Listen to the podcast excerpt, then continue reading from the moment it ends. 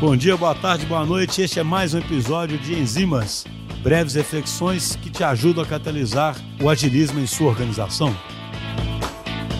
Pessoal, outro dia eu li um artigo bastante interessante, aí no contexto da pandemia, sabe? Tentando explicar o comportamento das pessoas na pandemia, do ponto de vista de fixarem, às vezes, um determinado ponto de vista e não abrirem mão daquele ponto de vista e achei interessante fazer uma reflexão sobre isso, tanto pelo assunto ser interessante, quanto pelas possíveis consequências no nosso dia a dia nas empresas, sabe? Esse artigo ele saiu na revista The Atlantic e é um artigo sobre dissonância cognitiva. É interessante porque dissonância cognitiva já é algo estudado há muito tempo. Como o próprio nome diz, nessa dissonância cognitiva ela acontece quando a gente tem duas cognições que se contradizem isso causa uma dissonância, sabe, um descompasso que nos causa uma certa tensão, ou quando a gente tem uma cognição também que ela contradiz um comportamento nosso, sabe? Então, por exemplo, né, você pode, você sabe que fumar é uma coisa que faz mal para a saúde, mas você fuma, né, que é o comportamento de fumar.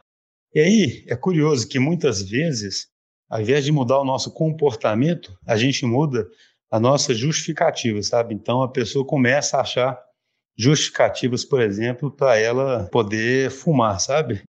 E o que os estudiosos falam é que quando essa dissonância atinge a nossa identidade, quando atinge o conceito que a gente tem da nossa autocompetência, né, de sermos pessoas competentes, de sermos pessoas inteligentes, a gente vai se fixando ainda mais naquela cognição inicial, sabe?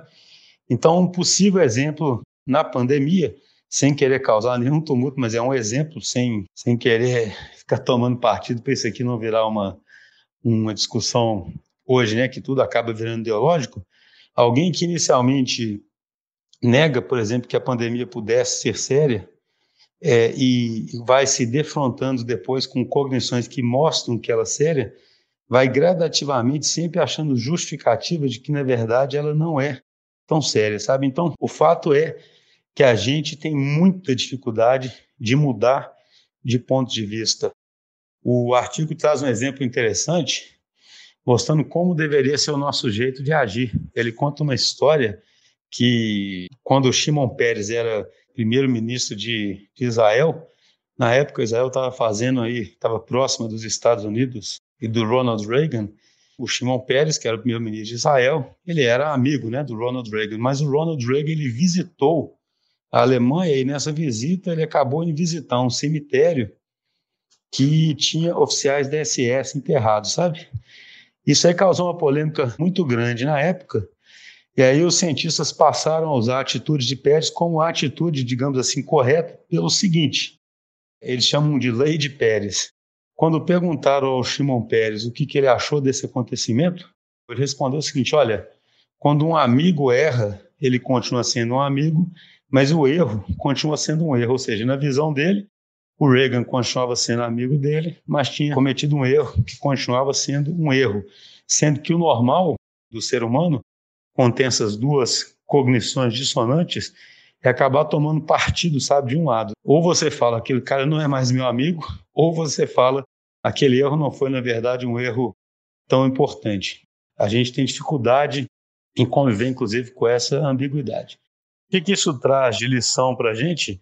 É que, imagina, uma vez que a gente começa a acreditar numa determinada hipótese e colocar a nossa própria competência, a nossa própria identidade à prova, vai ser muito difícil a gente aceitar a mudança. A gente corre o risco de ficar é, lutando contra a realidade, sabe? Isso é um comportamento comunista. Eu acredito que uma forma da gente realmente evitar que essa dissonância cognitiva individual se torne uma dissonância cognitiva do time ou da própria empresa é, primeiro, conhecer esse viés nosso, saber lidar com esse viés, e segundo, justamente tratar tudo que a gente fala como hipótese tentando não criar um compromisso emocional tão grande naquilo que nos impeça de recuar.